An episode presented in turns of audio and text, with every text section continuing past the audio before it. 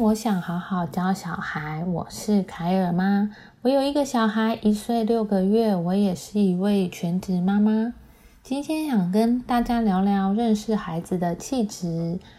啊，之前我听到气质这个名称，都会想到就是呃，大人家去形容呃漂亮的女生有气质。那怀孕之后，原来大家常常讲的气质是心理学的一个名词啊。意指就是说，呃，人的内在的人格特质，比如说广泛的，就是像内向啊或外向啊等等的，然后进而才会了解到说，哦，原来很多父母亲都会希望自己的小孩是天使宝。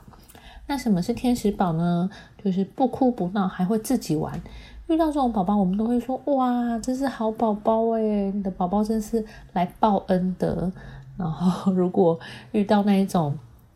就是很折磨妈妈的，就是呃，是来修炼我的。但是其实每个孩子都是独一无二的个体啦，那他们出生就具备了独特的方式来处理感官的资讯跟回应这个世界。那所以说，学者他就列出了孩童的气质是有九个向度的，然后并进行长时期的研究来探讨人格。那这些气质也就是促成个体人格的各项特质跟。性格，然后这些都是与生俱来的哦，所以孩子这也是孩子本身的一部分的大脑回路。虽然说态度、行为跟判断会随着时间跟经历而改变，但是这个气质是一辈子的哦。那气质是没有好坏对错的。那了解孩子的气质，然后在这个过程中，你可能也会发现自己的气质，因为我们可能从小到大没有发现说，哎，自己到底是什么气质啊？可能没有认真的去想一想。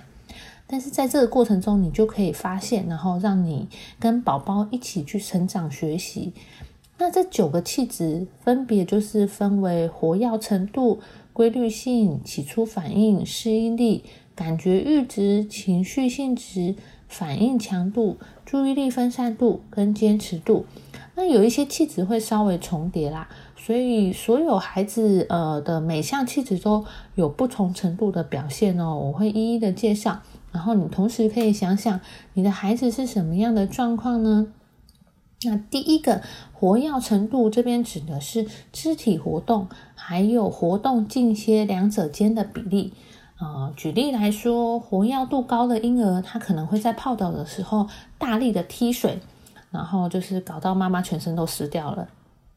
然后活跃度低的婴儿，他在洗澡的时候，可能就是静静的躺在那边，然后享受浴缸水温带来的触感。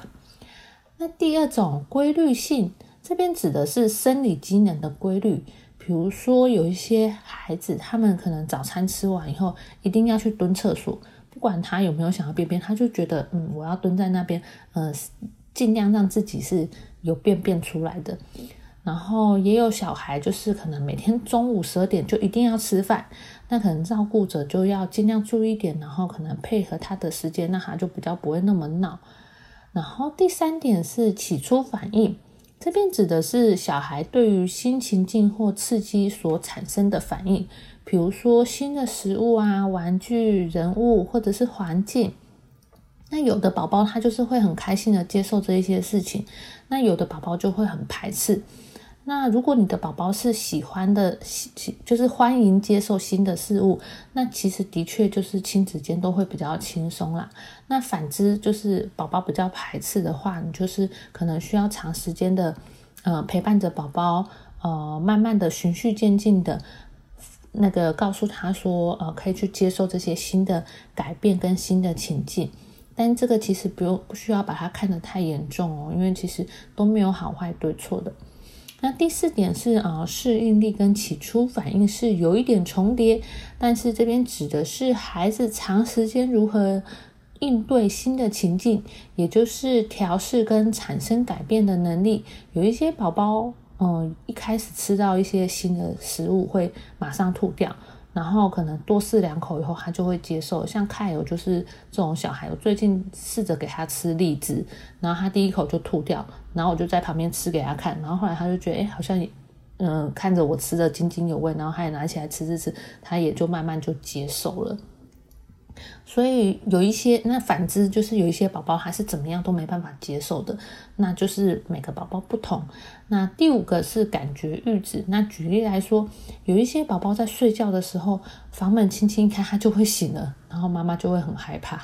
然后有一些小孩是那种，就算在吵，可能几个大人在旁边聊天，他也可以睡得很好。那又或者是说，有一些宝宝他们是喜欢赤脚在草地上面奔跑的，那有一些是就是会很小心翼翼的站在草地上，他们可能会很害怕，有些可能会大哭。所以每个孩子对于感官接受的敏感程度都不一样，那这也会影响到他们的行为跟对这个世界的视就是观点。那第六个呢是情绪性质，你有没有注意到，有时候同一件事情，就是有一些孩子他是用愉快心情跟接纳的态度是迎去迎接生活，那有一些孩子他是对任何人事物都会比较挑剔一点。那如果你的孩子是个性比较呃郁闷一点的，那你也要放宽心哦，这是跟你的教养是完全没有关系的，因为这就是他的气质。那你就是多多注意他的心情，然后把自己的开朗阳光个性分享给他，然后帮助他看到这个世界的美好。可能他呃看到的地方跟还没有办法那么的宽广，那你可以多多分享给他。让他知道说，哎，其实这样子做也是很棒的啊，不需要这么的郁闷哦。然后第七点是反应强度，这边跟情绪性质有点重叠，就是孩子回应周遭事件的方式不同。其实只要知道你的孩子是独特的独特性，你就可以去调整环境，然后只要创造一个可以让他安全探索的环境。然后，并且保持一个情感的连接跟好奇心，这样子就可以喽。那第八点是注意力的分散度，也就是外在刺激对于呃孩子当下行为的干预，以及他是否愿意转换注意力。举例来说，呃，有些人可能会说：“哎，你只要给我小孩一盒积木，旁边发生什么事，他都不会理他的。”那另外，有一种是可能宝宝在喝奶的时候，旁边只要有人靠近了，宝宝不只会看向那个人，而且还会停止喝奶。所以我们可以使用分散注意力跟重新导向这两个工具，并且想想如何让环境变得更安全、更适合去探索。那第九项是坚持度跟注意力持续时间。啊，这里是和注意力分散度有点重叠。那坚持度指的就是孩童面临阻碍或困难的时候，是否愿意从事一项活动。那注意力持续时间指的是不间断的从事一项活动的长度。那第九项这边指的就是这两个特征之间彼此的相关。那有一些孩子他可以同一个玩具就是玩半个小时。那反之，有些孩子可能半个小时可以玩十几个玩具，那这个并没有不同，就是不同的育儿和挑呃教导的挑战。那我觉得这跟呃年纪也有点关系，因为像开有很小的时候，嗯，大概一岁左右，其实他一个玩具大概玩不到五分钟，诶，但是现在啊，他现在一岁半嘛，然后前阵子因为疫情的关系，然后我们就一直在家待在家里，然后就会带着他玩积木。我就发现他玩积木可以一次玩个二十分钟，所以随着孩子的成长，其实这个地方也会有一点改变。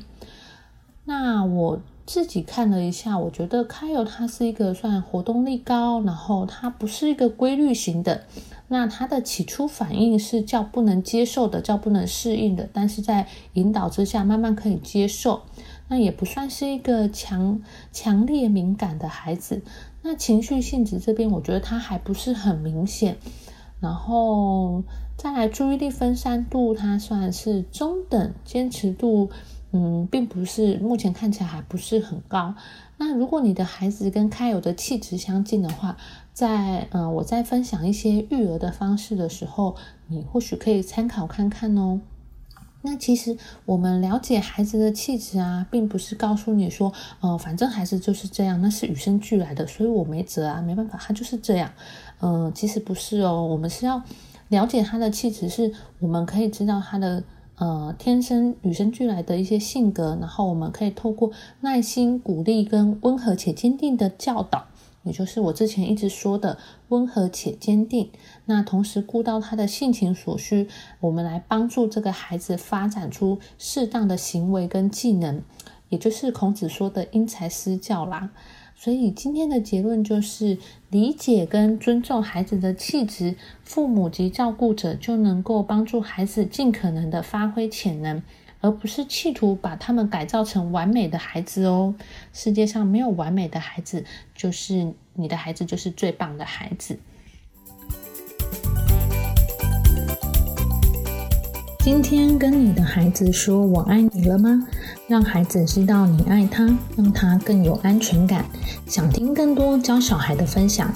欢迎留言给我。那我会以自身的经验或者在书中看到的资讯作为分享。那欢迎订阅、留言、分享。我想好好教小孩。谢谢您的收听。